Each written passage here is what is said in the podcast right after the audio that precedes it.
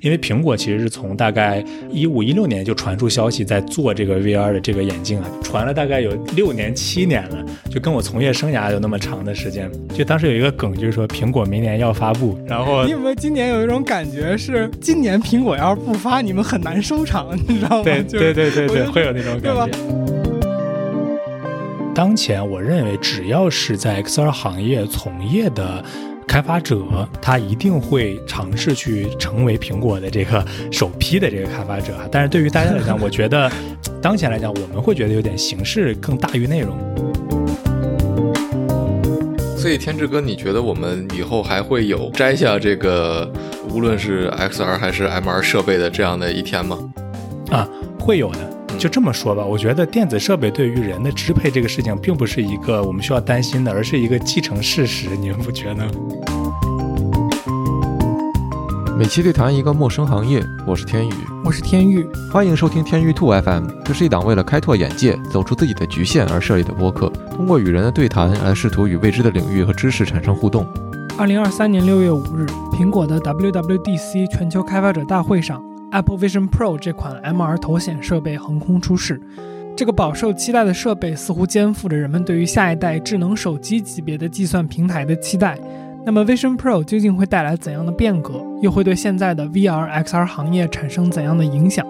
本期节目，我们有幸邀请到了一位在 VR 行业非常厉害的、从业多年的头部应用公司虚影等闲科技的创始人兼 CMO 关天志对谈。你好，我是关天志。那如果你是 VR 设备的用户呢？也许你对他们公司所开发的代表作《Mage Cosmos》不会陌生。这款主打社交的 VR 游戏，既是 Pico 的精品应用，也在 Steam 等平台上线。那它呢，也曾入围2021年 Made with Unity 年度最佳 XR 游戏。那在此之前，关天志已经在 VR 行业从业超过七年，他也见证和经历了整个 VR 行业多次的兴衰。用另一位给我介绍本期嘉宾的朋友的话说。能在这个行业坚持这么久的人非常少见。那在本期节目的内容里，我们和关天志一起聊了聊他对于 Apple Vision Pro 的理解和评价，VR、AR、XR 行业的现状和未来的趋势，以及人和电子设备之间的关系，现实世界到底是什么等等话题。相信你也一定能从中有所收获。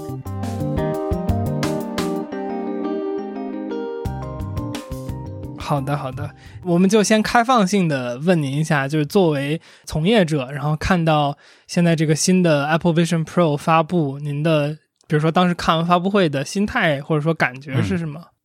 嗯，呃，这样啊，因为因为我自己其实有过。比较多的这个经历哈，因为我自己在投资行业的这个公司工作过啊，就是作为这个 VC 的这个投资者会有一些工作经历。同时的话呢，我自己现在也是一个内容的从业者或者叫内容创作者。同时的话呢，我们也会接触大量的硬件的这种创业者，不管是创业公司还是一些大公司。所以这三个角度其实我都可以分享一下哈。就第一个就是从硬件本身的从业者，我们观看观看这个朋友圈，大家的一些发文啊，包括一些转发，能够很明显感觉到大家其实是比较嗨的。但是嗨的点呢，并不在于是说，对，就是说，哎，有一个新的产品 Apple 发布了，我们很高兴。其实大家会有点那种抄作业的窃喜感，就是啊，本来有一些迷茫，还不知道未来该怎么走哈，突然感觉苹果给我们点亮了一个灯塔啊，原来啊，我们的这个。这个分辨率要往这个方向去做啊，然后人机交互要往这个方向去做，好，应用场景可以往那个方向去做，感觉是给大家点亮了一个灯塔啊。之后未来我不管去融资讲故事啊，还是去做一些新的产品 demo，我有方向了。我觉得硬件从业者其实是这个方向去走，但是你说他真的对这个产品本身，我觉得大家其实是褒贬不一的。这个等一下可以放在后面再更多的来分享。对于我们内容创业者来讲，其实意义会更大哈。我个人认为它其实本身是一次 XR 行业的一个平台型的机会，因为平台型的机会其实是可。遇不可求的，并不一定就像互联网刚开始在九十年代的兴起的时候开始，很多当时阿里巴巴、腾讯其实都是架上了那一股东风，在起来，逐渐去起来。那这种结构性的机会，我们认为其实是非常稀少的，而且非常重要的。那苹果它毫无疑问是消费电子领域最成功的公司，它不管发布的 iPod 还是 iPhone，到现在的这个 Vision Pro，其实我们都认为它是一次新的平台型的机会。那就意味着，我们如果把它对标 iPhone 的这个时代来讲的话，对于所所有的应用来讲，因为其实在苹果发布 iPhone 之前是没有 application 的这个概念的，就 A P P 这个概念其实是很少去被提起的。但是在它出现之后，其实很多的开发者会开始做 app，做 app 这个事情本身又造就了非常多的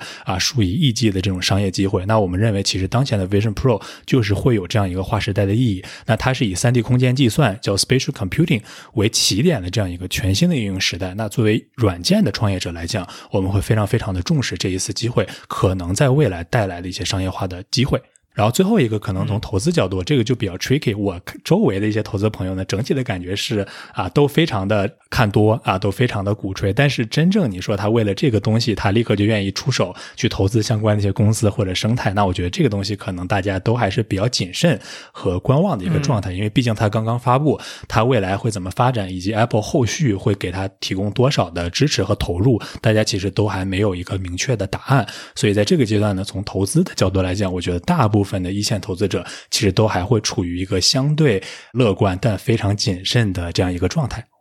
嗯嗯。然后刚才您提到一个细节，就是比如说，大家硬件行业的朋友们会觉得这个产品出来，大家很激动的地方是在于大家可以抄作业了。我好奇的点是在于说，大家觉得，比如说这个抄作业的内容是哪部分？因为我最近听到的一些说法，更多像是哦，其实现在它所谓苹果它拿出来的这些技术，可能除了这个 R 一芯片，对吧？就它的这个计算这个空间的这这一个芯片。之外，其实绝大部分的技术之前是存在的，只不过可能就是它的整合方式或者什么的是比较独特的一个一个点。比如说，大家是对哪些东西觉得它是比较具有创新和划时代的意义的？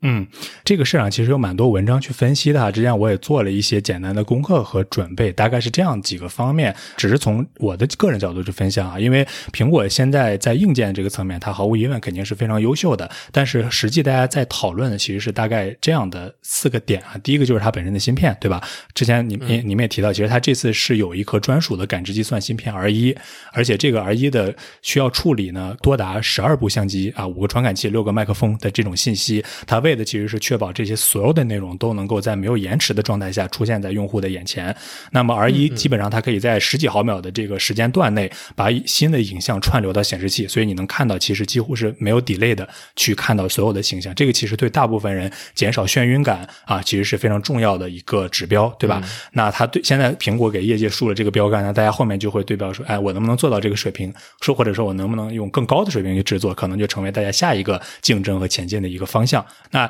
这次苹果它可能在包括显示，它采用的是 Pancake Micro OLED 的这个方案，搭载了两块的这个一点一点四英寸和四 K 级的分辨率的这样一个屏幕，包括它使用了这个 AMOLED 的这个屏幕，它用用于这个双向透视，它都可以实现啊。我们你可以在外面看到我的使用的人的眼部，对吧？同时我在里面可以看到外面的真实的环境，它都是通过相当于业界最高标准的这样一个屏幕方案去实现的。那它交互上面的话呢，其实我们它提到哈。的支持了眼动交互、语音交互、手势交互啊，这个其实也是业界现在其实大家算是比较大胆的吧，因为其实很多用户还是比较习惯用手柄去操作。虽然说无手柄操作这个事情本身并不新奇哈，因为之前有很多代的设备都尝试过这样的方案，但其实最终大家还是没有能够完全舍弃掉这个手控的方案。当然，这个也有技术的原因哈，因为手控其实现在还没有办法做到，就是说对于人的这个手掌的这个每一个节点的这个识别哈，能够非常的精确，能够去感知到你手部的动作，所以大部分的交互可能是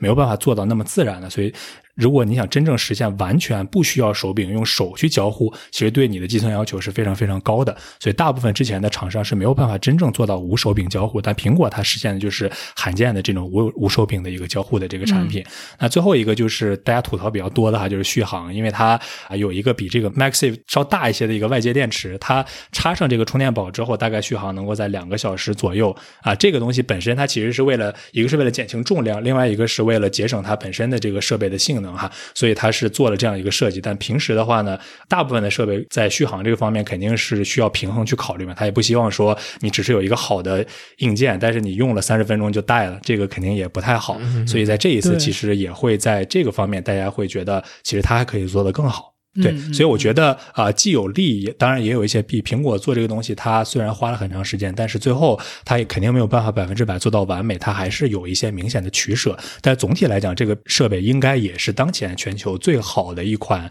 XR 呃设备，这个我觉得是无需质疑的。嗯嗯，刚才您提到一个点嘛，就是说这个手势的这种操作的交互方法，不是说之前不存在，而是之前没有一个厂商或者说一家公司把这个东西整合的非常好。然后我前两天有跟我另外一个朋友帮我们介绍的，就他们是做虚拟现实的这种空间设计的这么一位博士，我跟他聊了一会儿，就是我问他说，你觉得就是你怎么看这个 Apple Vision Pro 这个商品，或者说这个硬件？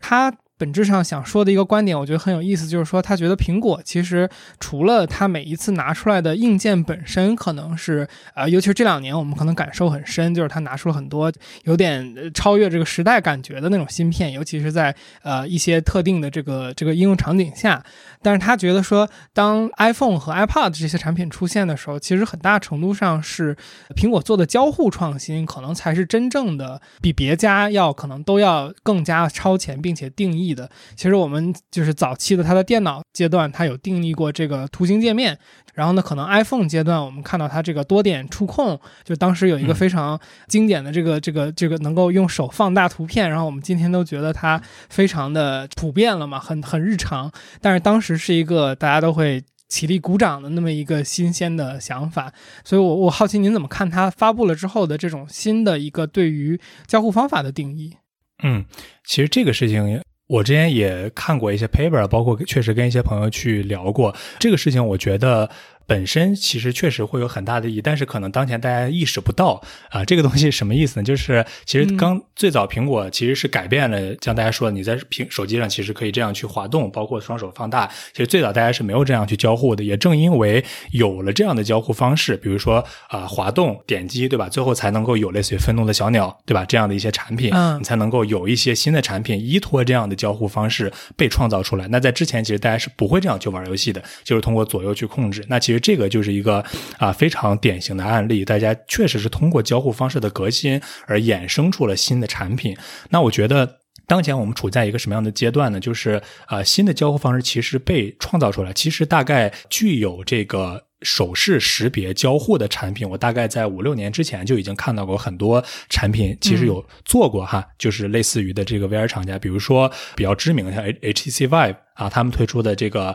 Vive Focus，包括最新的这个 Vive XR A Lite 这个版本，包括我们现在看到的 Pico 的 Pico 4 Pro 的版本，包括 Meta Quest 啊、去年刚推出的 Pro，其实这些产品都已经具备了这个手势识别的这样的一些功能吧，可以这么说。而且我在几年之前看到的产品，他们已经可以去简单的实现通过手势去控制，但是当时他们的手势还是比较有限的，比如说它能够识别大概五到六种手势，比如说竖大拇指可能就是点赞，然后呢张开手可能可能就是啊、显示一个菜单，然后这样去捏的话就是点击啊，它可大概有几种方式，因为它受制于它这个识别的算力不是特别精确，不能够很精确的去 detect。对，但是呢。有一个点就在于说，呃，现在我们能看到市面上的产品，大部分因为它还是需要去手柄交互，所以它不管在传统的 UI 界面方向，还是在实际游戏的体验当中，它都还是比较遵循我们传统的这样的二 D 界面交互设计的方式的。比如说你在呃输入密码的时候，其实是需要还是要呼唤出一个键盘在虚拟世界里面，对然后你拿着这个手柄啊，其实还是要去这样去点击啊，然后去输入。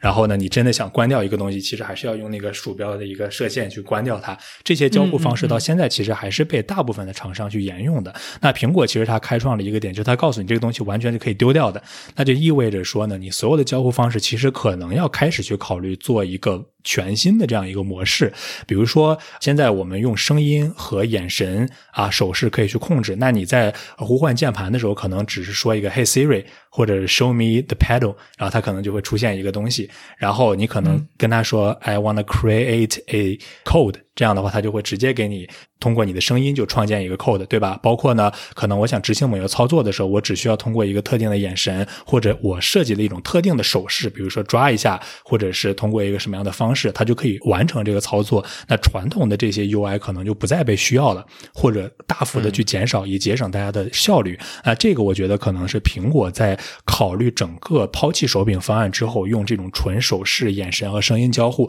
它想要去达到的一个最终的效果，就是现在大家说“嘿 Siri”，那么 Siri 可以帮你做做很多东西。那苹果是很现成的，有这个技术。那我相信它现在已经把这个东西融入到 iPhone 的这套体系当中，包括 Mac。那未来也一定会把这套逻辑应用到 Vision Pro 上面，让我们能够更自然的和面前的这样一个世界去交互啊。我觉得这个可能是下一代，不管是硬件的开发者还是软件的开发者，尤其是内容开发者，可能一定要去重点考虑的。就你可能不能在特别传统的思路，像在手机上做一个应用一样去做所有的交互，这样的话可能不太适合苹果想要去面向的那个未来的时代的产品。嗯嗯。就是我比较好奇，您觉得说 Vision Pro 出来之后，它的这种全新的交互的方式会带来一些什么样，就是应用层面上的改变吗？然后另外一个就是说 Vision Pro 这样的一种设计逻辑，它本身需要一种什么样的新的应用？嗯。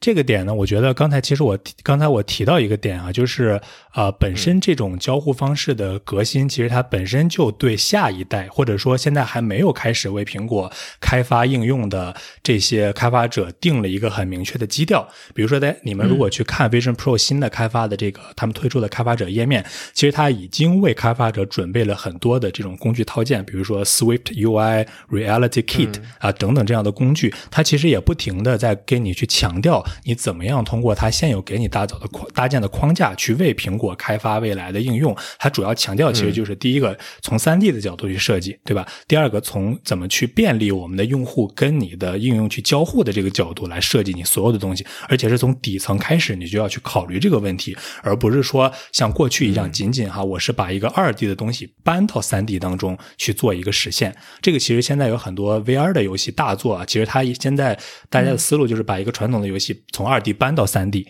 就是说，你的内容其实体验跟跟手机是一样的，或者说很类似。它唯一的区别就是现在你可以在三 D 当中，哎，我能全景的看到了，或者我能全景的听到了。那这个东西仅仅是达到这个程度，我们认为其实它还是远远不够的，或者它没有去真正利用好 VR 或者 XR 本身的一个特性。所以这是为什么说仅仅把三二 D 搬进三 D 这件事情是不够的，而是我们希望它能够真正以三 D 空间交互为底层来进行开发和你的游戏设计。所以刚才我提到的，就是我我觉得可以预期呢，就是接下来在 Vision Pro 上登录的应用呢，应该至少都会在交互方式的底层上有比较大的改变。像我刚才提到的啊，你创建密码就可能不再是一个传统的数字加字母加大小写，对吧？现在大家都是这么做的。你可能现在就是直接打一套拳，手上。我也是想到了这个大白做的动作，对对，可能就是你一套你自己的动作，这只有你才记得住这个啊，对，或者说以直接以你的声纹啊，一定你特定的一个只有你知道的声音。去开启你的这个呃应用，对吧？开启你的一个账户，那这样的话，其实我觉得会是带来很多不一样的这个创新。我觉得包括游戏的这种交互哈，它可能也是需要以自然的这种手势为主。比如说，我们很多游戏的交互现在是让你点击，但之后的话，可能就是不管是在里面去打击，对吧？还是去抓握，还是去跟一些东西去交互，你都是完完全全按照啊，我有一个杯子，我就真的把它拿起来，然后再把它放下，对吧？其实很多东西都是可以通过自然手势去做的。那这个东西，我觉得。会是对交互方式带来的一个最大的一个改变，也是我们苹果为什么我觉得它会去以三 D 空间计算这个东西为自己的一个最重要的出发点，而它不是去提我是以 VR 或者 AR 来交互的，因为这个东西只是应用层面的，而三 D 空间计算才真正代表了用户未来用一种全新的方式和这个世界去交互的这样一个变革性的机会。呃，我我这里特别想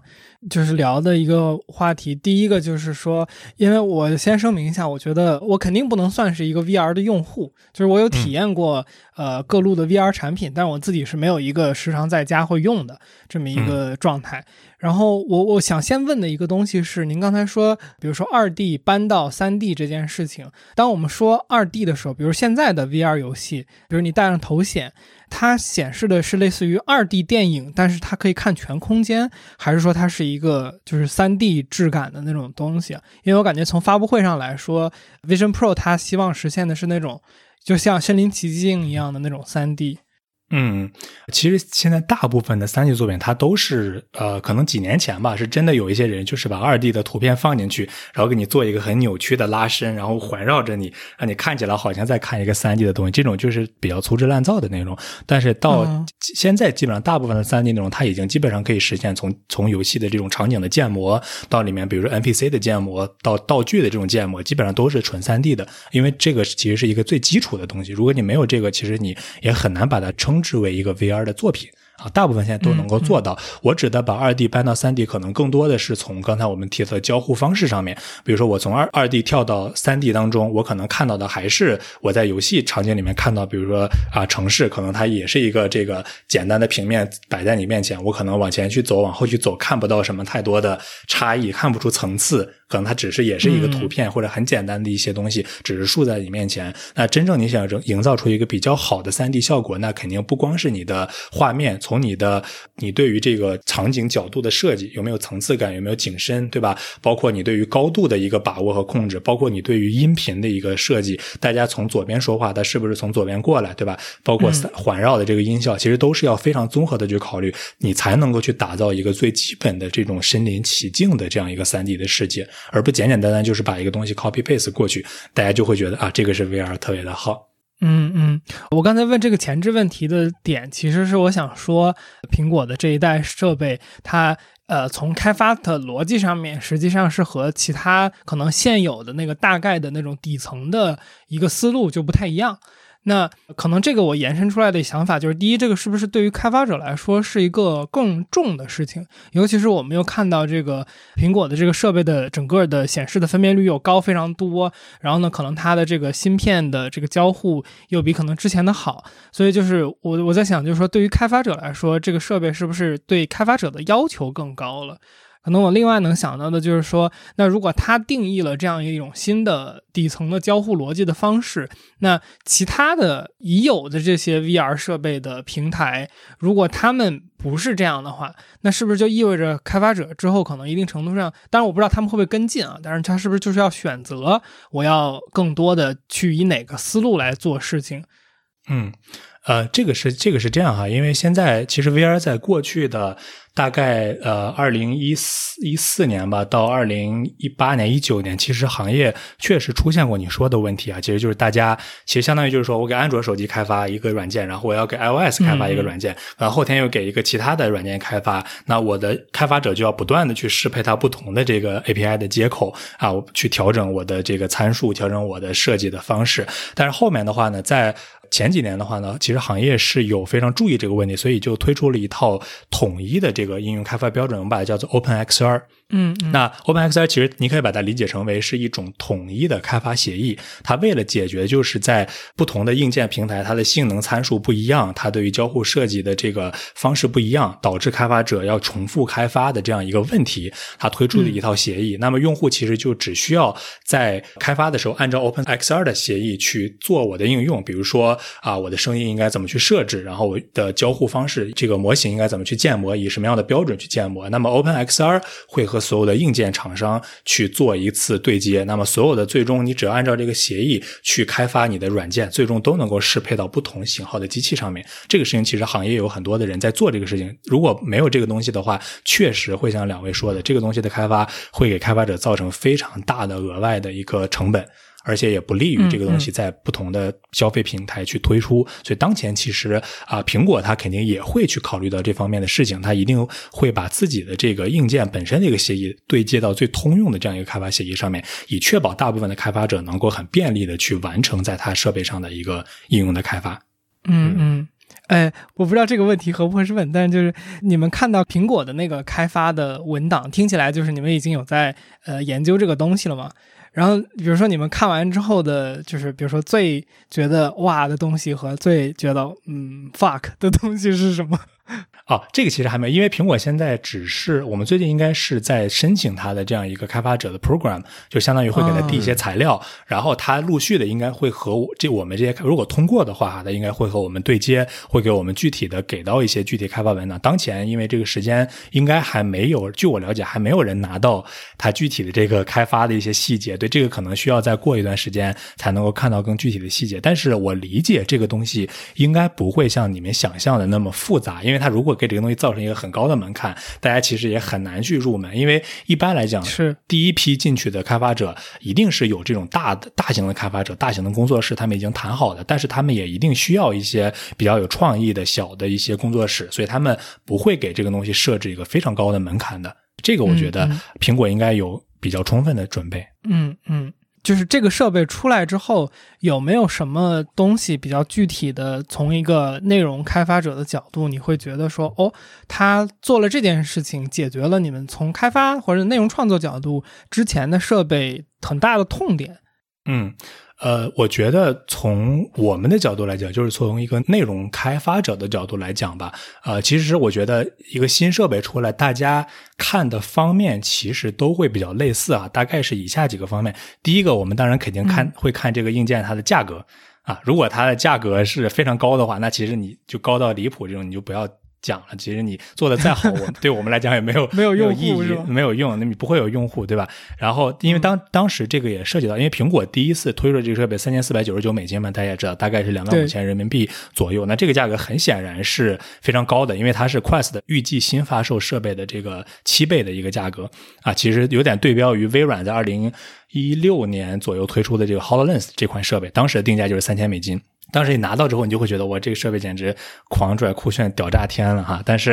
啊，确实大部分，因为我自己的公司之前也开发过这个设备哈，拿到的时候当然觉得我非常有未来感，甚至在这之前的呃一一四年一五年推出的那个 Google Glass 啊，其实也是当时会认为是一个划时代的产品。但很显然，他们刚推出来的时候，并不是为这个普通消费者准备的，它更多的是一个市场上面一个投放的测试，呃，要给开发者去看的，对吧？其实这个是第一个层面我们会去考量。那第二个。其实我们会看它对于整体对于生态的一个投入啊，这个事情呢啊，其实本身跟硬件没有特别大的关系，但是它会关系到它背后的这个公司本身的一个策略。因为像大家知道，Meta 就是之前的这个 Facebook，那扎克伯格当时是为了 All In 这个元宇宙，他甚至把公司的这个名字他也改成了 Meta，对吧？元宇宙，对。那他也是投入了非常多的钱在这个 Quest 的这个产品上面，包括他去啊以这个几十亿的美金，以五十亿美金的这个价格收购了 Oculus 这个团队，然后把它改成了 Meta Quest，然后包括在二零一二年到二零二三年。Meta 在这个 Quest 这个事业部上投入了接近五百六十亿美金啊，有四百九十亿美金的亏损。在这样大的一个情况下，他都继续去投入到这个赛道当中。同时，他在创作者的生态上面也做了非常完善的，比如说他设备的开发文档是非常非常的完善的啊，非常好上手，非常好去开发。那么，其实他都是可见，他花了非常多的精力去打造这个事情。那开发者对于这些事情反而会觉得眼前一亮，其实会觉得很有吸引力啊，非常好去开发啊。然后他在市场上面。投入了很多的这个资源来帮助开发者来做这事情，因为他知道这个东西在一开始会很难去推起来，所以他才会不断的去在这个方向去投入，然后拿出很多的钱去激励开发者去做。那么现在截止到现在，其实 Quest 上面已经有十几款收入可能超过百万美金的这样的一个应用啊，这个他在去年的 Connection 大会上面都公布过数字，其实有非常多的人在他们的平台上面获得了成功，对吧？那最后一个，其实我们也会看它的这个。营销的这样的一个策略，就是有些营销你一看，它其实就是完全为了品牌去服务的嘛，它其实没有很多的去真正的面向消费者去做一些事情，它更多的是为一些大品牌去服务。那有些品牌它可能就是针对于普通消费者，它要去做很多价格上的优惠，然后做很多的这个 promotion，然后把真正的利益给到消费者。比如说像 Quest，它本身的售价大概在三百九十九美金，对吧？那么它其实每售一台大概就要亏可能五十美金到一百美金啊，它是。以这样的一个代价在推广它的设备呢？这些东西其实能够真正、真正才能够助推到这个东西在市场上面去提高渗透率，让大家都去知道。那你只仅仅是推出一款啊很酷炫的产品，或者说呃性能很强的产品，这个事情本身可能对于消费者的吸引力是非常有限的。可能对于想要尝试更好一些应用的，或者尝试应用更多可能性的公司来讲，它会是一个非常好的助力。但是如果说对于真正想把自己的应用推向市场的这些对于商业化和盈利有着非常迫切要求的创业者来说，那它未必就是一个最好的选择。嗯嗯嗯，呃，我我我先这个回应一个事情，就是我今天正好看到那个就是 Oculus 的那个创始人。呃，这个也有一个 on the side note，就是那个 Oculus 的创始人，我今天才知道，他从 Oculus 这个这个卖出去之后，他去做了一个军工的一个公司，还挺神奇的。呃，但是这个不是重点，重点是呃，就他上了一个播客，然后我今天这个正好回来的路上我在听，然后他就说了一个我觉得挺好的，反正我自己觉得挺有意思的观点，就是那个主持人问他说，你觉得？Apple Vision Pro 这个产品哪里它做对了？然后呢，哪些地方你觉得它做的不对？然后他说的一个观点就是，Apple Vision Pro 做了一个他认为非常正确的选择，是他觉得这个阶段的最新的 VR 设备不应该是一定要让大家 affordable，而是应该让这个 VR 设备更 desirable。嗯嗯，我我如果替他补充两句，就是好。您觉得说这样的一个场景下，说很多 Vision Pro 举例的话，它是一个最精尖的产品，它会刺激多少人真正去投入到这个市场当中呢？然后另外就是说，像比如说刚才您说的 Meta Quest，它是采取一个以低价的这样的一个方式来去呃，相当于教育市场嘛。那总体来讲说，VR 的这个行业其实它的用户的基本盘是一个什么样的情况？能不能给我们介绍一下？嗯。OK，呃，那我可以先说一下关于这个 VR 整体的一个一个基本的一个情况吧。其实，呃，VR 这个行业大概从主要你们听到哈，可能从一四年、一五年开始，就最早在 HTC 啊，它发布了一款第一款这个 PC VR 啊，那个时候是需要连一根很长的线，然后在周围架很多传感器 sensor 才能够用的这样一款设备。但是它真正让大家现在。通过那个设备体验到说，哦，原来 VR 不是一个像最早大家看到有那个 cardboard 的 VR，就是拿一个纸盒子挎在你头上，然后放一个插一个手机进去，让你去看，对吧？其实那个东西当时都有人很惊叹说，啊，原来这个东西其实可以。有这样一个效果，但是 Vive 当时推出的设备也是第一次，大家能够体验到说啊，原来 VR 真正有魅力的点就是让你能够达到一个全沉浸的一个环境，让你在里面去自由的一个交互。对，其实从那个时候开始，大家在国内吧，至少是注意到 VR 这样一个一个趋势。那其实对于 VR 本身现在的一个发展来讲，不同的平台统计的口径是不同的，数据差异你可能会看到非常大。但有基本的一些事实，我们是可以确定的。比如说，以目前全球市占率在百分之九十以上的 Meta Quest 这家公司来讲，它截止到二零二二年已经出货量超过两千三百万台设备，出货量 shipment 你能查到的超过两千三百万。那它的这个月活的用户基本上能够到三百到四百万人，就是这个设备本身的一个。活跃的用户，嗯，对，那我们基本上这个。呃，比较活跃的一些 VR 的这种作品吧。如果比如说你上 Steam 上面去查这个数据哈，像 Rec Room 啊，就跟我们非常类似的偏 VR 社交类的产品，它整体的用户量大概有在三千七百万人。因为它三千七百万人，原因是因为它有很多是 PC 的用户，它有 PC 的用户和手机的这个用户都算上。它的 VR 的这个啊月活用户也接近三百万人，其实也已经达到了一个非常大的量级。对于 VR 这个来这个来讲哈，非常多，基本上啊有大部分有 VR 的用户可能都会去玩这样的一个游戏。那另外一款，比如说像 VR Chat，它自己也应该达到一百五十万到两百万人的一个用户量。也就是说，基本上如果你在 VR 当中能够把你的交互和内容做得好的话呢，几乎可以确定啊，用户是一定会使用你这个产品的。因为大家使用 VR 的话，对我们来讲哈，你不管是用什么样的一个设备，只要你是用一个设备用于去 connect。的这样一个目的，那你一定需要更多和别人的连接啊。那不管是用呃普通的手机打电话，还是用 VR 这种方式，你能够去实现很好的连接，再加上 VR 有这种全身沉浸式的这样的一种优势，我们都觉得它能够去带给人更好的一个体验。所以我们可以预见，它在未来的增长率是一定会大于手机的。当然，它现在用户的体量可能没有办法立刻赶上智能手机，但它从增长率上其实会大于手机。而现在大家知道，其实智能手机的这个出货量其实是在逐年递减的啊，其实。已经达到了一个渐渐饱和的阶段。那对于 VR 来讲，现在在这样一个呃市场上，它就显得会更加有想象力。嗯嗯嗯，对对，所以我刚才可能就是想从那个呃话题问的一个点，就是我我本来想问说你们会不会去考虑做这个设备的应用的开发嘛？然后呃，我看到你有写，就是说会考虑，所以就比如说从现在这个阶段，你们会考虑的原因是什么？然后或者说，比如说你现在是怎么看待这个阶段对它的开发的？作作为你自己的团队来说，嗯嗯，呃，我觉得是这样哈，就是当前我认为只要是在 XR 行业从业的。开发者啊，他一定会尝试去成为苹果的这个首批的这个开发者啊。但是对于大家来讲，我觉得怎么说呢？就是其实当前来讲，我们会觉得有点形式更大于内容啊。其实我之前跟两位分享过，对，因为对于苹果去发布这样一个划时代产品来说的话，苹果本身它是这个星球上最成功的消费电子产品，那么它上面的这个流量和它能够带来的这种机会，其实对于任何开发者来讲都是非常非常具有吸引力的。我们会去考虑开发呢？第一个也是因为苹果这台设备本身的这个它在交互设计和性能的提升上面，确实是比同类的产品要高很多。那就意味着你能够在上面去开发的内容的广度和深度，其实都会有一个层次性的一个提升啊。不管是一开始，比如说举一个可能不恰当的例子，一开始你可以让五个人同时在这个房间里面跑，但是在用了用更强的设备，你可以让十个人同时在这个房间里面去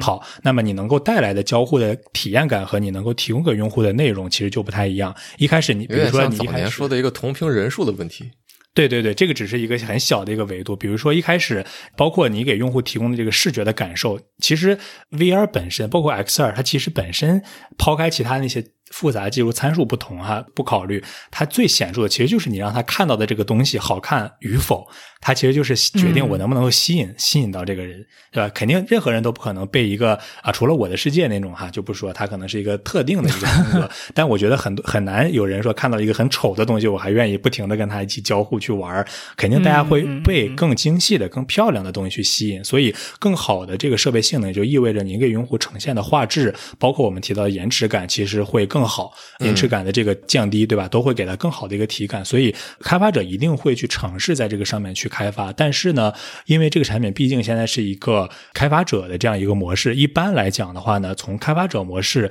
到它推进到消费市场，这个时间可能是一个 X。这个 X 就是说，呃，它是一个，它是一个未知的，对，就是没有人说我今年推出了一个消费者，明年我就一定有个开发者版啊，没有公司会给你这样的一个计划，因为苹果其实是从大概一五一六年就传出消息在做这个 VR 的这个眼镜啊，据说它在。德州还是在什么地方吧？还是在加州有一个很大的一个楼，据说是安保很严密哈，有几千人在里面秘密的日夜兼程的开发，没有人知道他们在搞什么。就是业绩一直在传说苹果搞个大动作，传了大概有六年七年了，就跟我从业生涯有那么长的时间。呃，我分享一个特别具体的事情，我怕不说一会儿就过去了。对我们有一个，就我们有个朋友，他是在那个苹果开发芯片的，然后具体的我这句话也剪掉。就是他们团队当年他刚进去的时候做的，啊，然后他他我们这个那发布会之前，我们就问他要不要来上节目聊这个事情，但是他他没来，是因为他自己就经常说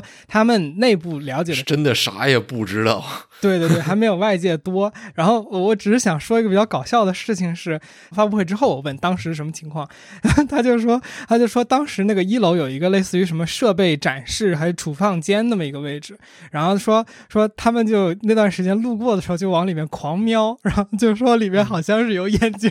但但是就是没有人就是最终有确认的这个事情，但这个完全是一个一个纯纯八卦的事情。您接着说。对对，就是当时其实外界。就很多风言风语，大家都觉得，就当时有一个梗，就是说苹果明年要发布，就有一个梗，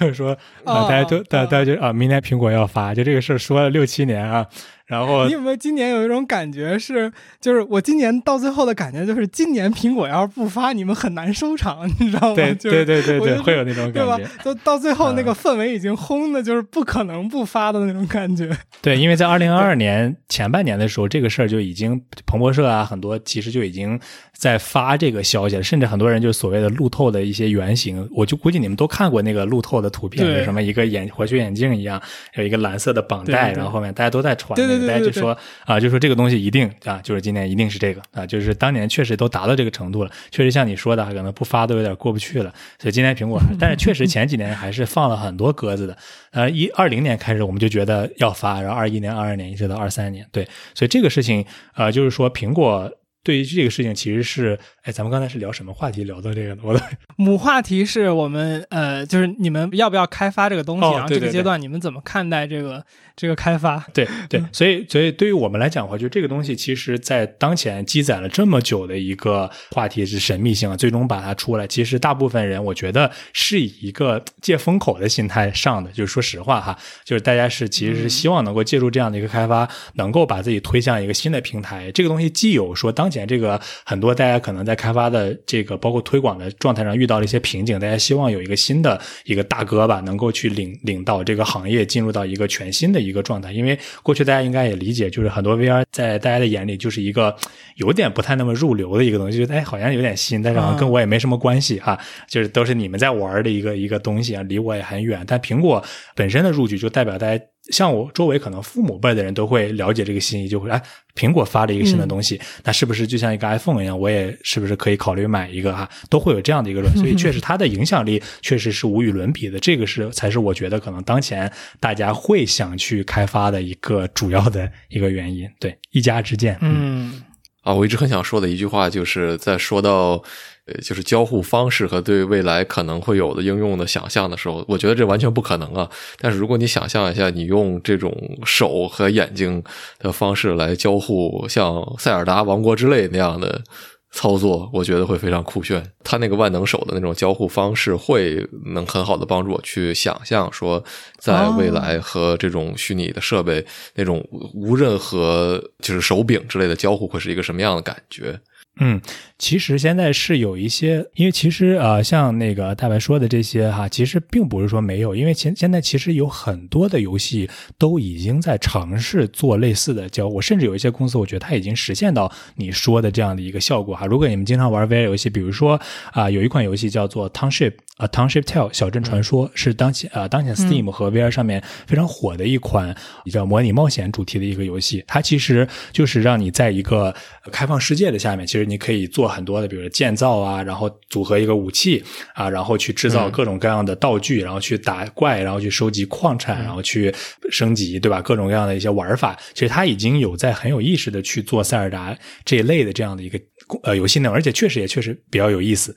啊，就是你在里面确实可以去、嗯啊，你捡一个箭头，然后安上一个东西，然后再做一些魔法，然后它就有一些效果。它不需要啊手柄了吗？吗？它还是需要手柄？它也是需要手柄，它也是需要手柄，但是确实它还没有实现完纯手势交互。但是它在游戏的理念上面，它已经希望大家能够在 VR 当中能够用第一人称视角和全沉浸式的方式去体验到很多建造的乐趣，对吧？或者说是组装的乐趣和一些自己手工哈做做很多东西的一些乐趣。而且它确实也取得了比较大的一个成功。所以像你说的这个东西，我觉得也会代表了一类游戏在未来一个比较确定的方向，就是 VR 游戏一定是往这个方向做是对的。嗯，我这边想好奇的一个，刚才我就听着听着我就想到了一个事儿，就是嗯我觉得苹果这公司好像到目前为止没有一个游戏的基因。呃，我不知道你们会不会有这种对它的担忧，就是苹果真的懂游戏吗？因为就是目前为止，就是如果你想玩游戏的话，我觉得大家都知道，就是不要选 Mac，要选 Windows。可能它的 Apple Store 这个生态确实算是更，呃，在手游上面是比较重要的一块战场。但是就比如说来到 VR 这边，可能我这个问题再退一步的另一个点就是，你觉得可能第一批呃非常重要的这个设备上的应用，就是游戏会是其中的一个吗？嗯，呃，我觉得是这样。这个其实从 Vision Pro 的这个发布发布的那个宣传片，你就能够很明确的看到苹果对于这个产品一开始的一个设计和设想。确实，苹果本身是没有游戏基因的，或者说它对于这个设备的定位一开始可能也不仅仅是一台游戏机，游戏可能仅仅是它这个产产品中的一个场景。因为你看到它宣传片里面展示的，可能更多的是办公，对吧？包括嗯影、影音和效率。这个其实也是苹果之前主要的应用系列当中的三个大的方向。但是呢，啊、有一个点是在于说，因为之前有一些产品其实已经帮助苹果去试错了。我们一开始行业都觉得哈，苹果这么迟才推出它的 Vision Pro，其实有一个很重要的原因，可能是苹果一直在观察市场上的一些竞争对手在踩坑，他们可能也在收集很多很多的数据，就哎哪些东西行，哪些东西不行，哪些东西该做，哪些东西不该做。其实我觉得苹果在过去的几年当中，应该积累了大量这方面的数据。举个例子，比如说 Meta。推出了这个叫做 Horizon World 这样的一款产品，它主打的是办公啊，在 Quest 上面，之前在 Quest 上面呃，花了非常大的精力去推这款产品，它就是一个主打的一个在线多人办公和效率的这样一款工具。但是后来他做了几年之后呢，投入了非常多的钱，最后项目组也解散了，那个项目也完全没有做起来，就是因为在 VR 当中去办公，其实本身也是一个非常艰难的这样的一个事情。首先，你的效率的一个协同，你比如说你同时去开会，有个人突然掉线了怎么办？或者说你在 VR 里面去展示很多东西，其实你放一个 PPT，PPT 可能放出来都是一块像素块然后包括你去真的跟人沟通，可能沟通了沟通了，这个人声音也听不到了。包括远程的这种情况下，你可能跟这人说话，这说着说，这个人突然就就走了，移移动开了，或者他掉线了，很多东西的这种问题，最终导致的这个产品其实没有很成功的去推起来。那 Horizon World 其实也啊，这个项目现在也就是半死不活的。然后包括微软之前还收购了一家公司。做的一款产品叫 Outspace 啊，也是之前非常火的一款这个在线多人社交的产品。当时微软也是想把它打造成一款在线办公的这样一个空间。其实它的理念也非常像，就是多人在线去做这种办公，每个人有一个虚拟化身去做。其实大家的概念都是非常类似的，但最终没有做起来呢。啊，一方面是因为设备本身的性能导致，尤其是多人，比如说你需要一百个人开会或者五十个人同屏开会，对于性能要求就非常高。你怎么能够保证所有的这个空音频都能够同时的去？啊，reach 到每一个人，包括大家所有在协作的时候，你需要上传大量的物料，这些东西怎么样能够去实时的协同，都会出现很多的问题。所以办公这个事情现在可能是一个非常重要的方向，但实际最终的实现效果大家都非常不理想。那除此之外的话呢，比如说像 Pico，Pico 呢作为这个国内的领军的 VR 的品牌呢，那它主打的策略呢也是健身、音乐。和这个交友社交啊，是几个大的方向。打个岔，呃，主打的是没有墙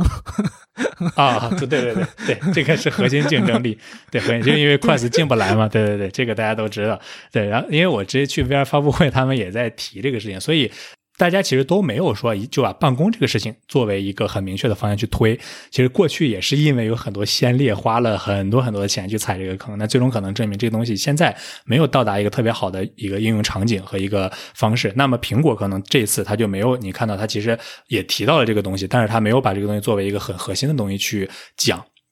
那有苹果，它本身其实是希望能够把这种啊效率和个人的这种，你看，就是说影音啊、放松啊这种东西，它其实作为一个主要去推的一个点，也是因为苹果本身的积累在这儿，它肯定也不开始不希望一开始就做一些自己不擅长的事情。我觉得任何公司都是这样的，但是呢，我认为这不代表苹果会放弃游戏的这个品类，相反呢，游戏当前仍然是全球最。重要的市场，而且苹果最近其实也在为它的应用场景的拓展做了很多准备。比如说，啊，有消息提到，苹果很快也会支持 WebXR 的这样的一个方式，也就是说，你连接之后可以在网页上就使用这个苹果的这个很多的服务和设备。它要跟电脑去对接，跟手机去对接。那么，它也是希望能够，比如说，可能通过串流的方式，把手机上和电脑上的一些应用可以在这个设备上去玩啊，去扩展场景。其实也是现在大部分的厂商也都在这么去做。它也不希望通。通过一个设备本身的限制，去让很多的场景没有办法在这个设备上去实现，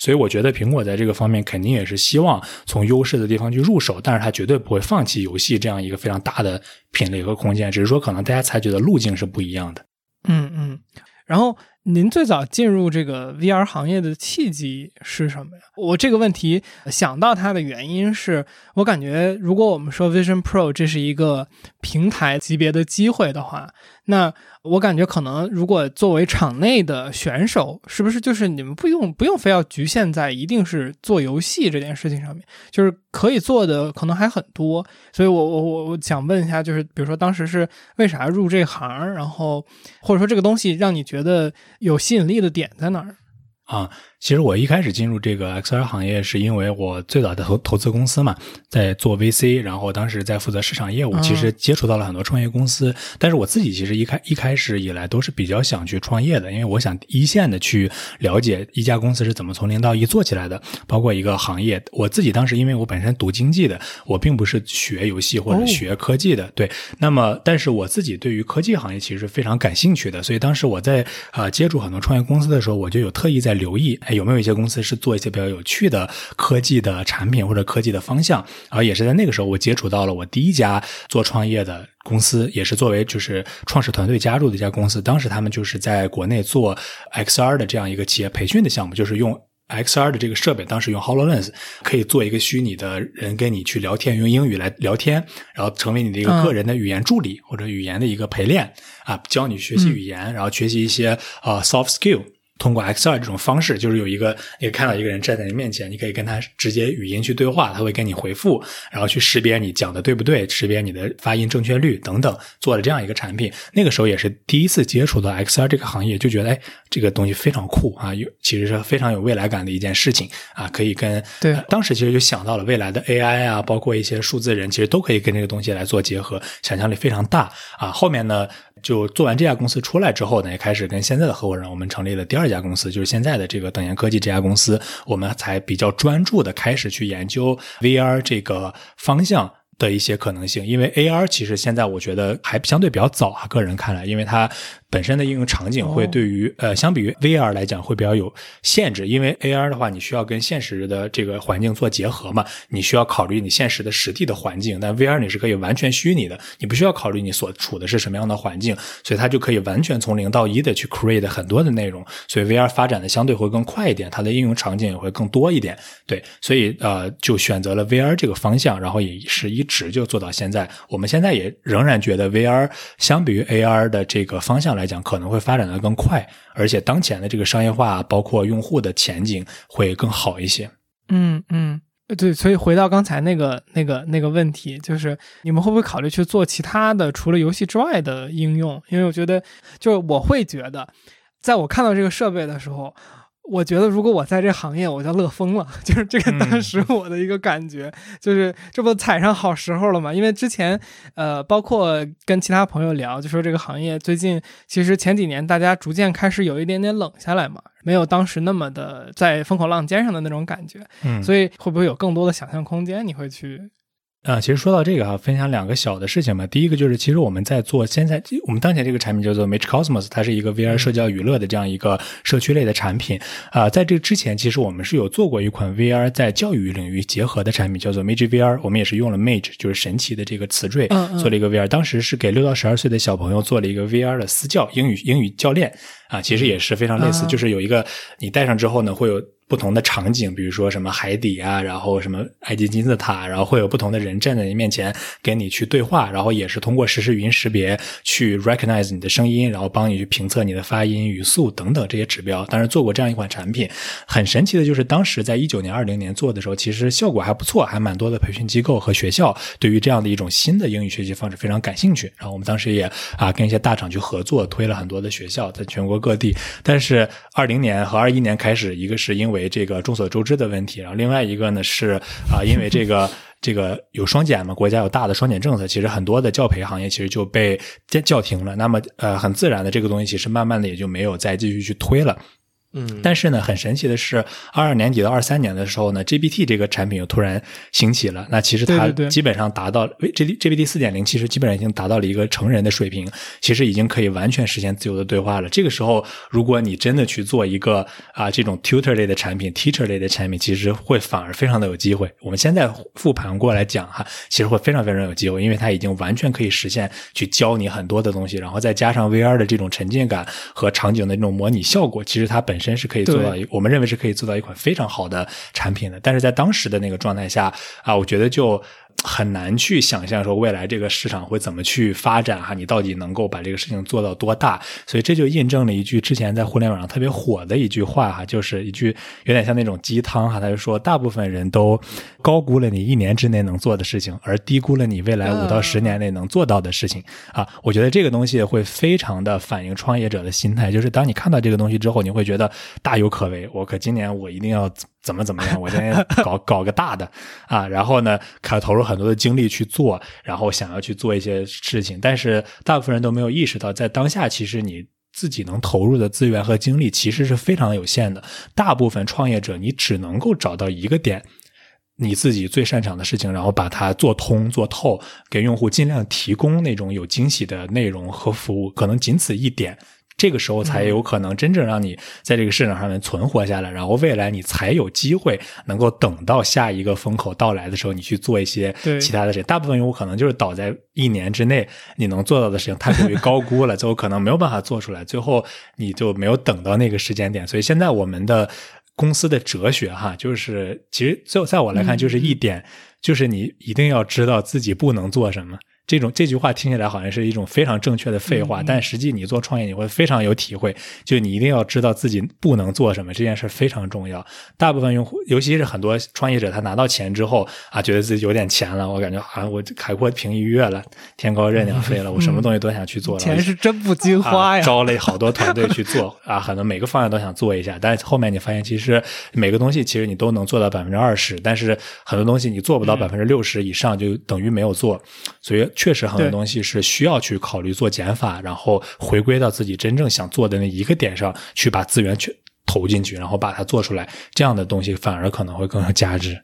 对，嗯，个人有价值。你说的太好。对，所以现在我们就是 focus 说，OK，我们做社交，我们就考虑怎么样有一个场景，让所有的用户能够在我们这聚集起来，他们能够互相认识，能够去交友。比如说，我们做了一个场景，就是让用户在 VR 当中去偷菜。啊，就是你有一个农场，你自己种了菜，种了菜之后呢，你可以去放一个守卫，但是别的人可以通过到你这来偷，偷完之后能得到金币，但如果你抓到他，他你还能够得到双倍的钱，对吧？就这样一个复刻了可能十几年前那个经典的偷菜的那个小游戏场景，就这一个场景，我们尽量把它做通做透。那大家愿意去玩这个游戏，可能就是想体验那种偷盗的这种刺激感，然后大家去互访，然后你偷了我，我看了不开心，我也去偷你，对吧？就通过这样的一个方式，把 VR 里面这些用户让他。愿意去进入到这个游戏当中，愿意去互相去交流、去沟通，那其他的东西其实就是锦上添花。你把这一个点去做好，你的这个游戏就会有很多人愿意去关注到，或者至少有一部分人他会愿意去玩你这个游戏。对，这个可能是我们之前有过一些踩过很多坑吧，然后就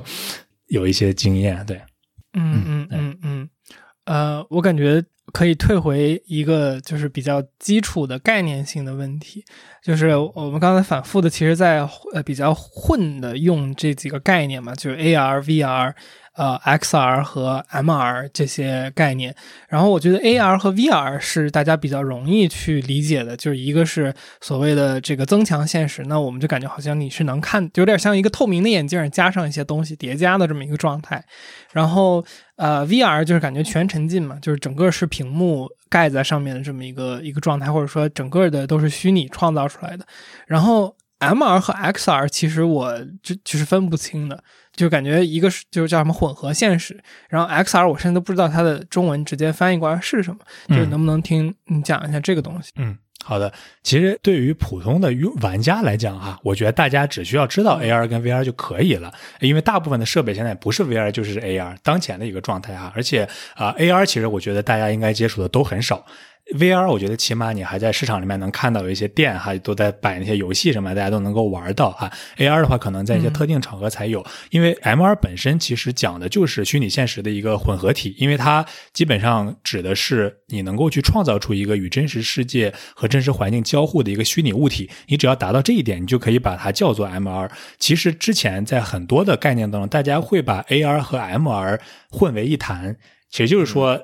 你只你只要在世真实世界里面能看到一个虚拟的东西在这，其实它就是混合现实了嘛。因为大家理解的就是说我把一个虚拟的东西和我真实的这个桌子椅子放到一块叠在一块混合在一块那不就是混合现实吗？这个是一个很民间的理解。其实这个这个理解没有什么太大的误解，因为 MR 最开始被创建出来，其实它就是 VR 和 AR 的一个统称。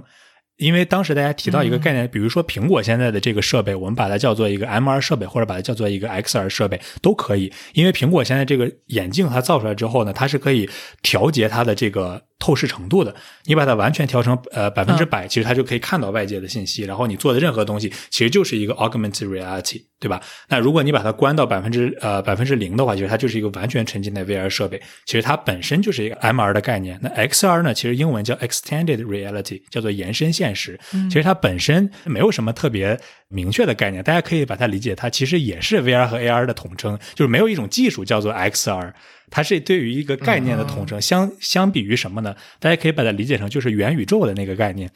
比如说现在让你说解释元宇宙，你你知道什么叫元宇宙吗？你可能解释不清楚，对吧？你感觉好像。好像说到什么都有有点元宇宙哈，其实元宇宙本身它也是有很多层概念去叠加起来，最终它才是一个元宇宙。因为它不光包括说啊，我用了一个 VR AR 就元宇宙，这个是很狭隘的概念。元宇宙可能指的是从硬件层面。从软件层面，从算法层面，从应用层面，甚至从经济到社会层面，大家怎么样把自己的真实的个体、个性、身份、行为、经济投射到一个虚拟的载体上面啊？这个东西可能大家会把它理解成是一个元宇宙，对吧？甚至更大一点概念，我们认为可能整个人类的经济和社会都能够被虚拟的技术所模拟出来，我们把它愿意愿这个愿景称之为元宇宙。对吧？那 XR 本身也是当前用户能感知到的，无非就是我能看到这个东西，就是 AR 叠加了现实，看完全看不到就是虚拟现实。那 M MR XR 本身并不会给我们在理解这个事情上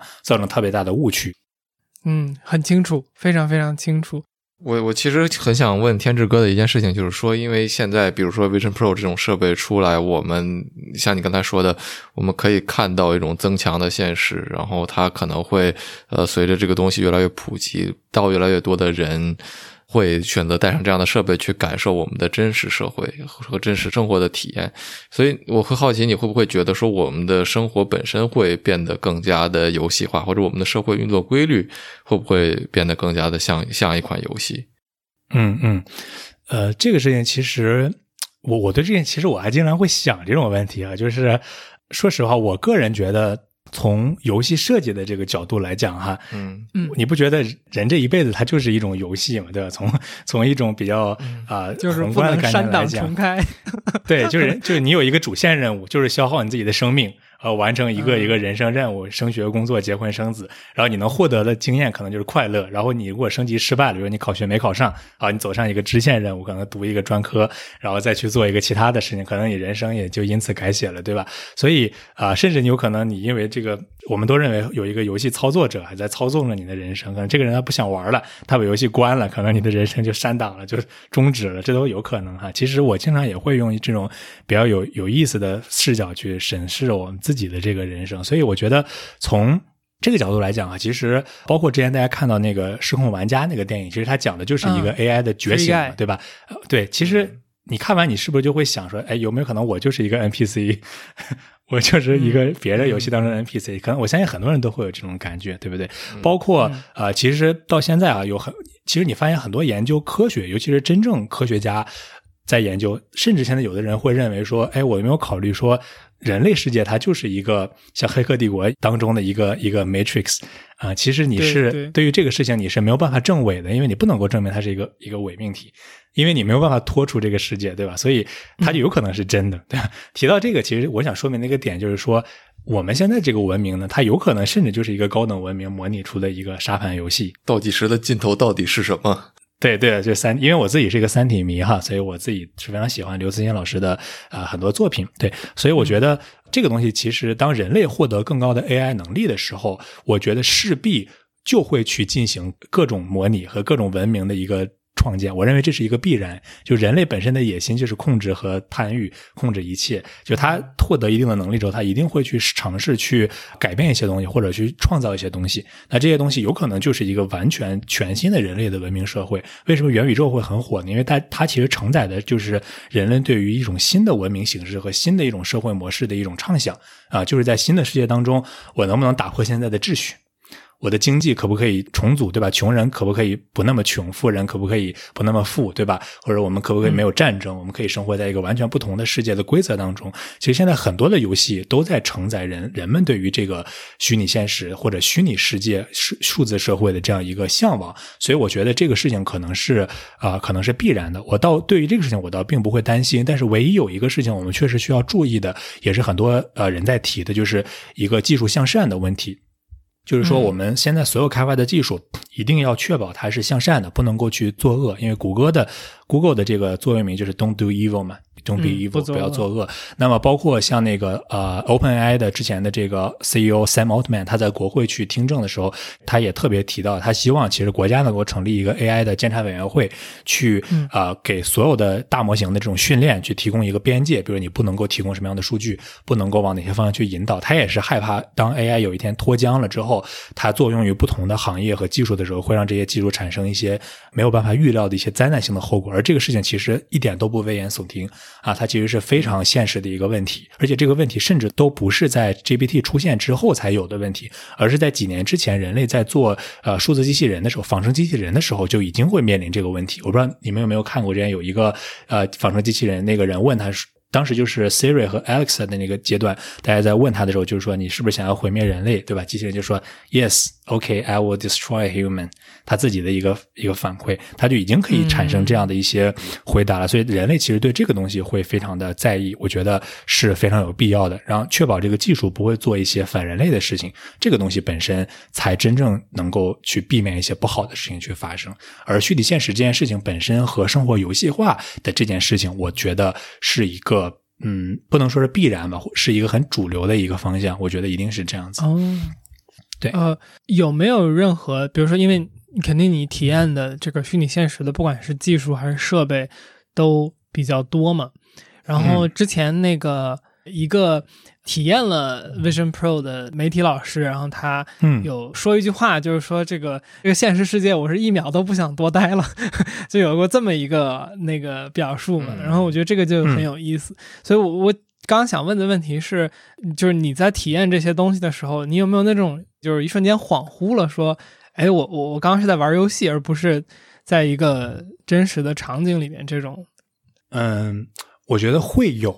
但是呢，我觉得当前大家对于这个问题的看法就是说：“哎，我现实跟虚拟之间的这个边界啊，会不会？”越来越模糊哈，一直模糊到可能你分不清这个现实。我觉得当前可能在现阶段啊，这个技术可能还达不到这样的一个效果，因为毕竟在摘下这个头盔还是又回到现实世界当中。但是呢，我觉得从趋势上来讲的话，这个这个可能会是一个比较确定的事实，就是虚拟元素其实会更多的融入到现有的工作流和生活娱乐当中，而这种变化其实很大程度上，我认为。大家可能是预期不到的，还是拿 AI 举一个例比类比的例子吧。就是在几年之前，当大家谈到 AI 的时候，可能大家都会说啊，AI 很厉害，现在可以像 Siri 一样，Alex 可以帮你安排工作、安排生活，它是一个助手。那个时候，大家对于 AI 的看法是说，它好像能够做很多重复性的劳动工作，但是它没有办法取代人类的这种创意性的工作。你觉得它不能够？绘画不能够写诗啊，不能够抒发自己的感情啊，不能够做这样的工作。当然，大家就说不用担心，不会被取代。但短短几年之后，现在 GPT 已经可以，甚至考这个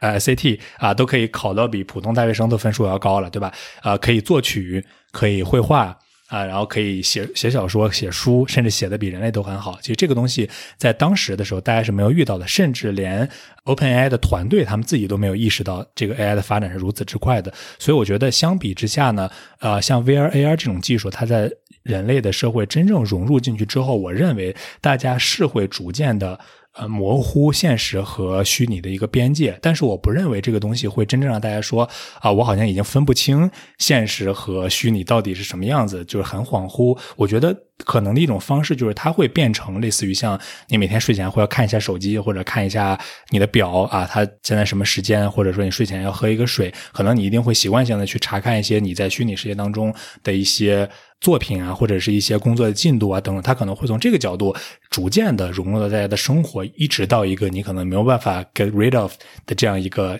程度。嗯啊，我觉得可能会以这种方式，甚至可能会有一些你意想不到的方向，也说不定，对吧？那这个我觉得大家是可以预期，它会是一个非常非常大的一个变量，会在这个过程当中。呃，所以嗯所以天志哥，你觉得我们以后还会有随着这个行业可能发展到一个终局，我们还会有摘下这个无论是 XR 还是 MR 设备的这样的一天吗？啊，会有的，会有的。这个我是这样想的啊，就是大家都觉得这个 VR 和 AR 是一个终局，我觉得这个东西。你现在说终局这个概念，其实会非常的，我觉得还还为时尚早哈。大家觉得说未来是不是这个 VR 就会像一个眼镜一样，还戴在人的眼睛上，这个就是这个东西的一个终局了。我觉得说这个话可能还确实是为时尚早。我就举一个简单的例子，现在其实像马斯克在做 Neuralink，对吧？他已经在研究怎么把芯片植入到人类的大脑当中了。所以你有没有想过，可能在五十年到一百年的这个时间尺度上面去思考的话，人类有可能会变成一种半机器人，可能你自己的脑袋就会变成一个一台大脑或者一台半电脑，然后你的你自己的眼球可能就会是一台显示器。可能你就不需要任何的设备，你自己本身就可能实现这样的一个方向，对吧？就像之前的这个电影，比如说有像《我和机器人》，对吧？然后 Her 这种程度的人工智能出现，其实你甚至都完全不需要借助设备，你就可以跟世界进行交互了。你自己可能就会最终的融入到像这个超体，对吧？最终你可能自己就和世界融合，变成了一台终极的机器。所以我觉得谈终局可能还为时尚早，但是我们可以预期的是，我们不一定会被这个东西永远的去束缚住，只是说当前因为这个技术的演进，它也是存在一些。呃，路径的，因为过往的所有的历史推演是到今天这个成果，那大家的目标可能也不可能直接跳过这个去研发一个完全大家看不见摸不着的东西，所以当前这个东西可见在几年之内，它还是会以这种方式去做。但是我相信开发者、硬件开发者一定会致力于让它更轻薄、更便捷，让它更接近于可能一副眼镜的一个形态。我觉得这个事情是可以预期的。对。嗯嗯嗯那天志哥，你会不会觉得说，如果我们真的走向了 Neuralink，就是嗯脑机接口植入芯片这条道路，它是一种更大的束缚呢？就是我觉得大家可能对束缚的，呃，包括我在内一部分人会觉得说，如果我有一个设备，我完全离不开它，或者说我出于一些呃社会上生产和工作上的需求，我。不得不通过它来去跟外界做交互的话，那这个设备本身的一些参数也好，它的要求也好，就会限制说我生活的一个方式。那如果我长期植入了一个芯片，这个芯片背后的它的生产机构也好，还是它的运营的这套的系统也好，是不是就对我的生活产生了一个根本性的支配？嗯。就这么说吧，我觉得电子设备对于人的支配这个事情，并不是一个我们需要担心的，而是一个既成事实。你们不觉得？我们已经被手机支配了，就咱们已经是就是那个手机的奴隶了。对这个事情，已经已经在过去的就已经成立了。这个事情，现在你觉得现在你离得开你的手机吗？你离开两天一天吧，别别一天，你离开两个小时找不见，你可能就很焦虑。就是我觉得这个事情是一个既成事实，所以我觉得人类只能说是不断的加深对于设备的一个依赖。设备能做的其实就是更多的去减轻大家的各各个层面的负担吧。比如说一开始可能你需要带一个 iPod，带一个耳机，现在慢慢的集成到一个手机上面，集成到一个 iPhone 上面，就能够做到以前做不了的事情。那呃现在的手表可能眼镜，未来它都会集成到一副像眼镜一样的设备上面。设备能做到可能更多的是便利性的层面，但是包括现在。大家一直在很敏感，像数据的这个隐私，其实大家在互联网上现在基本都是裸奔的，对吧？大家也都知道这个 事实。就你每天接到的那些骚扰电话、卖房的、什么推销的，基本就是你所有的信息都是在外面，很少的受到保护。所以这个东西其实我觉得是开发者需要特别注意的一个事情。但是不管你做什么样的开发和改变吧，我觉得都很难去扭转说人类最终会被设备或者被技术去束缚的这样一个。事实吧，虽然我们一直在说人类要控制技术，人类要控制 AI，但是实际上我们发现，其实发展到一定程度，你就很难去控制它的发展了。就尤其是，其实之前网上有一个很有意思的讨论，说，呃，你们觉得 OpenAI 或者是 ChatGPT 有没有自己的意识？有很多人就是说没有，对吧？就是没有意思，他就是一个你问他，他就会说我是一个工具，我只能是给你提供信息啊，我不能有感情，不能有情感。但是我自己有时候在想，有没有可能这是他故意告诉你的事情？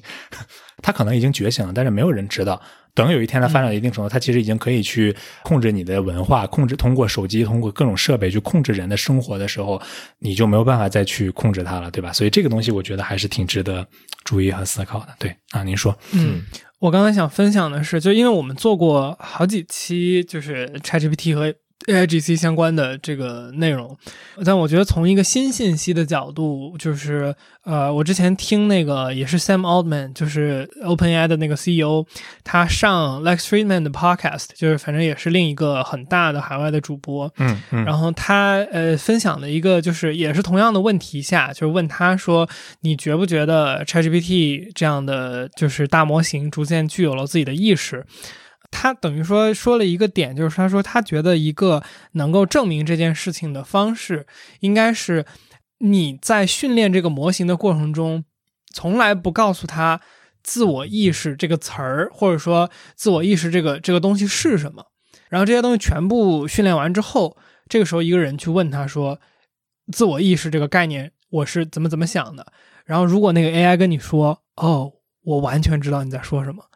就是。这个可能是一个能证明，就是这个 AI 产生了这种所谓的自我意识的一个，就是它的一个我提供了一个新的信息吧。但我个人感觉，就是从呃我们接触的，就是各个技术岗位或者说开发者的就工程师他们的呃角度来说，这个其实就是一个大的。预测机制的这么一个语言模型，那可能更多的像是说，我们就又回到那种问题，就是说你怎么讨论和定义，就是意识这个东西，就是当就是是不是一定说人的这个状态，就是我们一模一样的才叫有意识？那可能我们自己的这个所谓的意识，也是一种信息收集和重新预测的这么一套机制嘛？所以你也可以说，我们的这一套东西是意识的这个定义是什么？然后回到刚才，就是我们说到那个人意识到自己对于创意这件事情，并不是一个不能被 AI 代替的。就是我觉得这个创意这件事情，其实我最近对这个事儿新的一个理解，应该也是我听到了什么东西，但我我也具体忘了我是在哪儿受到了这个启发啊。就是说，其实我觉得是之前大家对于创新这件事情，或者说对于创意这件事情有一个误会。就是实际上大家没有，就是在很多很多这种艺术场景，或者是呃，我们说的什么文字工作者也好，还是就是绘画的这些人，或者是创意设计，其实人类最常见的创新还是就是 A 加 B，就是他把两个已有的东西，或者是多个已有的东西重新组合出一个余料建造。哎，对对对对，余余料建造，对，说塞尔达的那个，对对，所以所以其实这个东西，它你说它叫创新吗？它可能就它并不是真正意义上所谓的从无到有的创新，它还是一个已有的东西的这么一个缝合，只不过它被我们之前一定程度上给都归类到了创新的那个范畴，然后包括可能在我们之前的社会没有另一个机制，就除了人之外，没有另一个机制能够做这种一 A A 加 B 的这种工作。那这个可能是我们对于创新这件事情的一个之前的理解上的一个偏差，而它现在就是这种实际上是机械性可以做的，呃，尤其是 AI，它其实比人如果是 A 加 B 的话，也就是你调用了之前的某些资源嘛。那如果是 AI 的话，那电脑它更擅长的事情就是它能够 access 的那些资源库是比你要大很多的。然后它能够就是很细节的知道所有之前存在过的东西是什么，所以这件事情的效率或者说能力人不如 AI，感觉是一个非常自然和比较顺理成章。就是当它发生了之后，当然我们是事后诸葛亮啊，觉得就是这个事儿很合理。但我我想说的主要就是，我觉得创新这个事情的概念，可能是我们之前的理解是很多时候有有误判的。嗯，我觉得你说的一个东西很有意思，就是说我们这个这个意识到底是什么？就是一定程度上，我们之前说，我们我们现在其实很多人基于对 AI 它有没有自我意识的理解，也仍然是通过它的一些回答。但是你语言。它本质上其实也只是一种信息的传播方式，只是说我们之前的这种文明里从来没有说一种其他的生物或者说造物能够以我们理解的语言来跟我们交流。那现在你突然发现有一个东西，它能够呃自动生成一种语言，当然它的语言背后是这个数据模拟出来的，无论是声音也好，是声波，还是说显示出来的文字，还是怎么样。但是就是说，我们一下子失去了一个判断的基本原则，就是那我们嗯怎么判断说它是否真的跟我们说的是同样的一种东西，还是它只是一种模拟？但这个东西就是模拟本身带来的，你你你把东西转化成了信号，转化成了呃嗯一种电子化的信息，这个东西我觉得跟我们今天说的这种增强现实其实也是类似的，就是当你带上这个。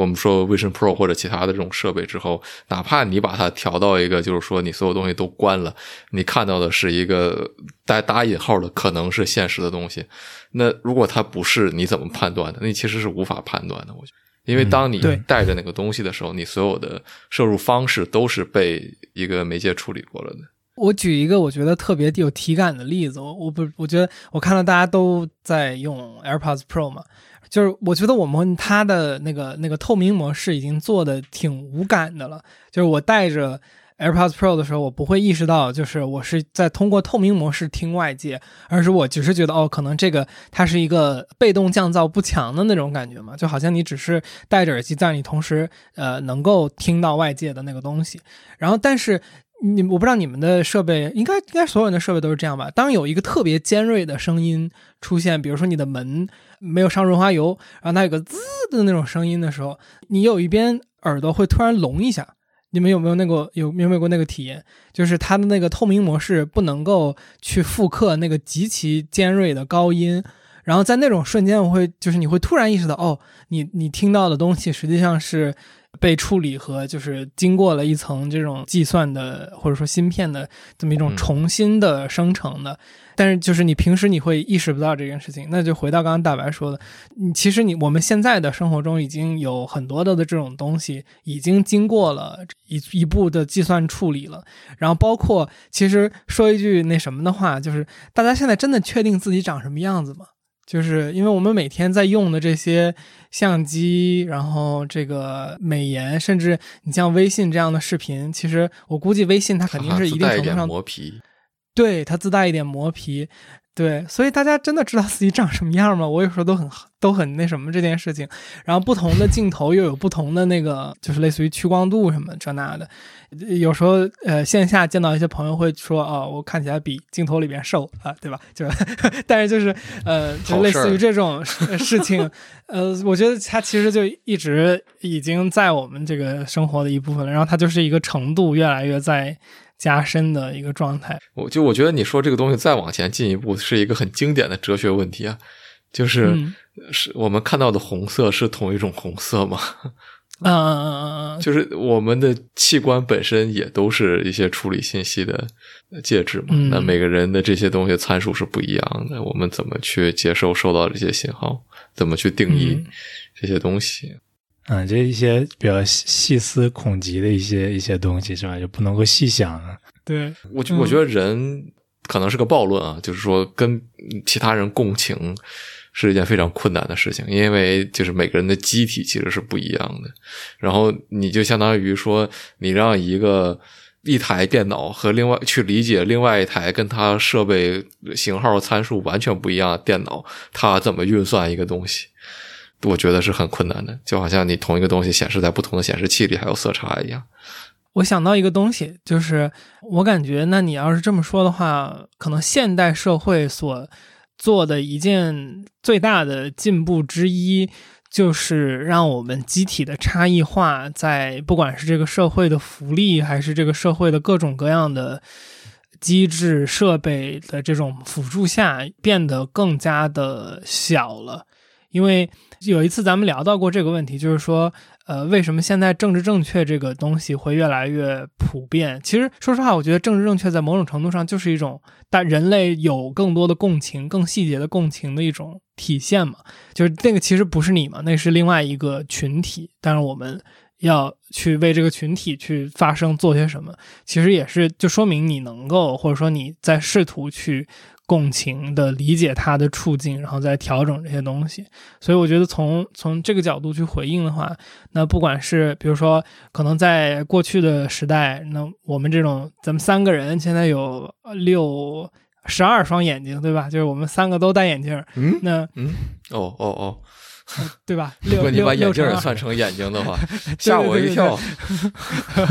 对对对，我就是这意思，就是就是我因为因为不是说眼镜是四眼嘛，然后就是所以我说，那我们这样的有近视问题，当然可能近视问题不对，朋友，每个人只有一一双眼睛，算上眼镜也才两双。哦哦，行行，不重要不重要，懂我意思就行。呃，所以我想说的就是，可能我们在过去这个这个时代，就可能就生存不到现在嘛。然后就是这个也是你机体差异可能导致的一个一个后果，以及就是我们倒回来一点，其实刚才说到那个。比如说我们被电子设备支配，然后这个事情的时候，我当时第一个想到的就是说，其实我们说被电子设备支配啊，离不开啊什么这个东西，你挽回当时我想到的就是说，其实这个和一个婴儿离不开你的父母，然后人类作为一个社会性的动物，你离不开你的群落，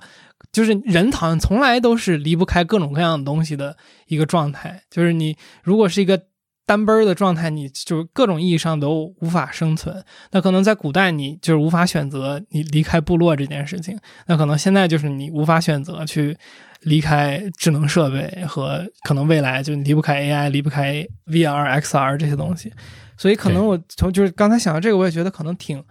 正常的吧。就是我们一直是在用各种方式来去限制自己。就也不是说限制自己，其实是强化自己嘛。只不过我们现在可能是已经强化到生存不是一个第一要，或者说它已经一定程度上被解决了嘛。所以我们现在强化的东西是什么创造啊，什么社会的价值的这种经济的这种叠加呀，等等这些东西的组织方式的优化呀，什么这些玩意儿。但是，总之，可能是在这个社会的生存，你需要了这些东西。那在古代的那个社会，你生存需要那些。东西，就是人类永远都需要各种各样的东西来生存。可能这就是我们这一支儿智人学会使用工具之后的状态吧。就是，就我们可能最大的差异，不是就说是学会了使用工具和讲故事嘛？那那我们可能工具从我们这个物种开始的时候，就是一个我们离不开的东西。嗯，呃。我们最后要不问一个小东西，就是我还挺好奇，A I G C 大模型出来之后，就是你们的工作流里面有没有用到这个东西？因为我我自己的公司是比较多的在用 Chat G P T 的，然后上期节目还是上上上期节目，我也在节目里边分享过，就是其实我们那个就是四点零出来之后，Chat G P T 四点零出来之后，我们的那个英文写手就被替代了。然后就是我们现在整个的，呃，什么产品描述啊，和各种邮件沟通啊，这种类型的东西，有很多是有 go through 这个 ChatGPT 四点零的。另外能想到的就是你做游戏开发，呃，现在 Mid Journey 几天就出一个新新的版本，然后感觉很屌的样子。所以我很好奇，就是大家都是怎么在应对这个新的东西呢？嗯，这个确实，我觉得。从我们公司来讲，哈，就是现在我举个小例子，现在我比如说去招一些平面设计的同学，不管实习岗还是一些正式岗的同学，我们基本上，比如说你完全没有接触过像 Midjourney 或 Stable Diffusion 这些工具，哈，我们可能就不把你放在第一个梯队的候选人当中去考虑，就是有这么苛刻啊，就是这样子。就如果说你你如果你要说你听都没听说过，或者你都没用过，可能就不考虑了啊。今天就已经是我相信很大部分公司都是这样的。其实。我觉得这个第一个反映的其实是大家的一种焦虑感。就觉得这个东西啊，就太太重要了。我你不管怎么样，我得有这个东西，才能够适应到现在这个社会哈。其实你说这个东西确实它会提供很多的效率啊，从招人方面来讲，然后从实际工作人员来讲的话，我们现在大部分的公司的这个海报，比如说活动的一些海报或者新产品的一些视觉，基本上都会用 AI 先去做一个版本，然后从里面选一些好的元素，然后再去进行加工，然后最终形成我们最终的一个版本。基本上所有的底层工作流里面都会开始融入到 AI。的方向，比如说再加上我们策划的一些同学哈，他比如说在给一些游戏的人物去写一些背景故事，或者写一些人物小传，基本都是用 GPT 去写，然后呢会教 GPT 去学习我们的东西。Michi,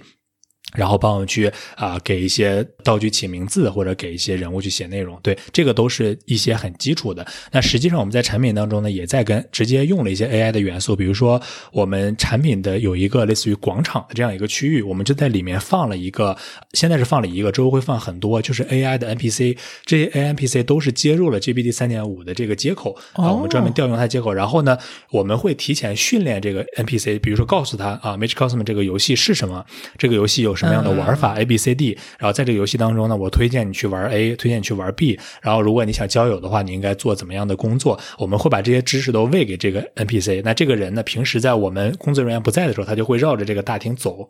然后呢，他遇到任何的用户。比如说走挡到他面前，他就会停下来跟这人打招呼，然后问他：“哎，你想不想了解一下这个游戏？”这个时候呢，用户可以跟他自由的对话，比如说：“哎，你为什么在这儿？”然后他就会说：“啊，我是这个产品的一个 AI 的向导，我现在可以给你讲一下怎么去玩这个游戏。”如果他问到说：“哎，那个游戏是什么？”他就会解释：“啊，这个游戏是 A B C 怎么怎么样。”就开始给他做这样的一些引导。我们会把啊，包括呢，可能。这些 AI 呢，我们也会把它分散在我们这个大世界当中的不同角落。其实它主要的目的呢，就是去给用户做引导。这样的话，就节省了大量的人力。同时，AI 它可以不厌其烦的去给你讲，它可以二十四小时在线，并且它回答的问题呢，基本可以保证内容都是一致的啊，不会出现因人因人为导致的一些误差。呃，之后的话呢，我们会把 AI 的这个元素呢，比较深度的融入到用户的体验当中。我们会尝试给每个用户去打造一些 AI 的助理。或者说是一个 AI 的一个、嗯、呃一个陪伴一个伙伴，那相当于它在这个哎它在这个世界当中呢，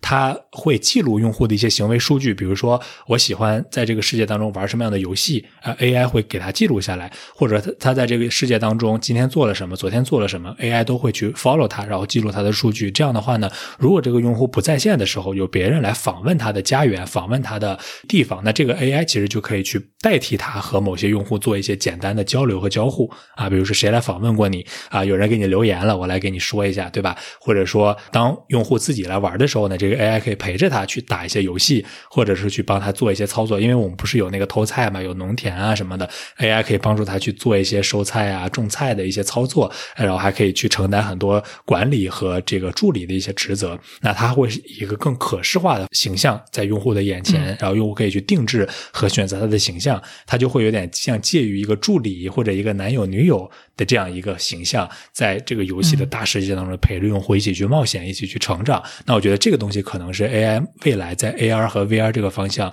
一个比较。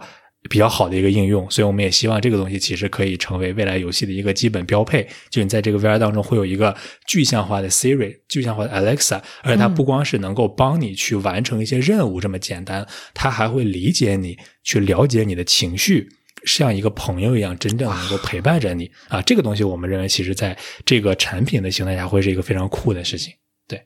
嗯。我我我得去买一个 Pico 玩一下你的游戏。对对对，可以试一下我最新那个版本，嗯、也可以。快有机会能玩吗？快上也有，有机会也可以来公司，然后可以在我们这边体验一下，都可以。对，哦，好啊，好啊。对，我估计我七月份去趟美国出个差，然后我可能回来之后回趟北京，因为爸妈都在、啊、都在。可以啊，可以啊，嗯、欢迎欢迎。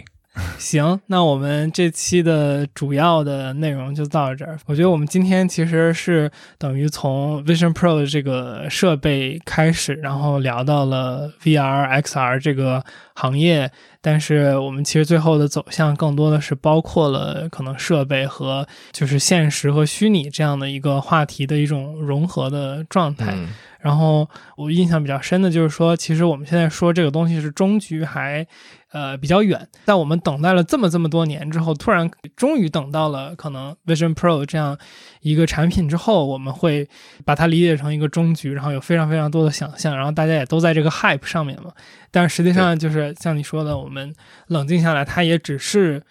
新的一个计算的平台和设备。其实我们后面对能探索的东西还是。很多的，大家也都很年轻。嗯、其实智能手机也没有那么多年，对吧？真的没有一个平台，嗯 对一个平台可能也没有那么久。那虽然我们现在刚看到 Vision Pro，那我们可能可以期待一下 Vision Pro 之后的什么 Brain Pro 之类的这种东西，嗯,嗯，看看会是什么样子。Life Pro，对,对，虚拟人生了就。那非常感谢天之哥来参加，谢谢天志哥学到了很多新的东西，嗯，聊的真的非常非常开心。太好了，太好了。真的真的真的。然后这个希望有机会可以去你那边玩一玩。然后我觉得好好好，欢迎欢迎，欢迎两位。嗯一定要多了解一下这种新的东西，因为其实我觉得我的心态是说。大家既然想做事情嘛，因为就是每每当出现一个新的东西的时候，如果你嗯对它没有感知的话，如果你是一个消费者，我觉得无所谓。那如果你想做事情的话，很多时候这种呃压死你的未必是你的竞争对手，而是 对吧一个新事物的出现。所以我有时候会看到这些东西就会很那个什么。好，那大家如果这个有什么对这期的有意思的看法或者评价，或者是有什么补充我们所讲的东西，也可以在评论区跟大家一起聊一聊。然后，呃，像我们一直说的，就是你的评论可能也能启发到其他看到这个评论的人。呃，天志哥，你有空吗？如果有空，其实后面我们可以邀请你来回答一些评论区的东西。可以可以，没问题。好的，好的。所以那就如果大家有呃想直接可能问天之哥的，或者是呃有兴趣的东西，也可以在评论区直接去打。对对对，然后如果你的点赞高的话，应该更容易被看到。所以行，那如果大家有呃觉得这期节目不错，可以给我们点一点赞。然后我们现在有一个视频版，呃，大概会在音频版一周左右之后上线，你可以去看看，在 B 站、YouTube 都可以搜天宇团 FM 的名字搜到我们。好，那我们这期节目就到这儿。再次感谢天志哥来参加，然后也非常感谢我们的好朋友海东介绍天志哥给我们。好谢谢，那我们一块儿说个拜拜。拜拜，好，感谢来参加，拜拜拜拜再见，哎，拜拜拜拜。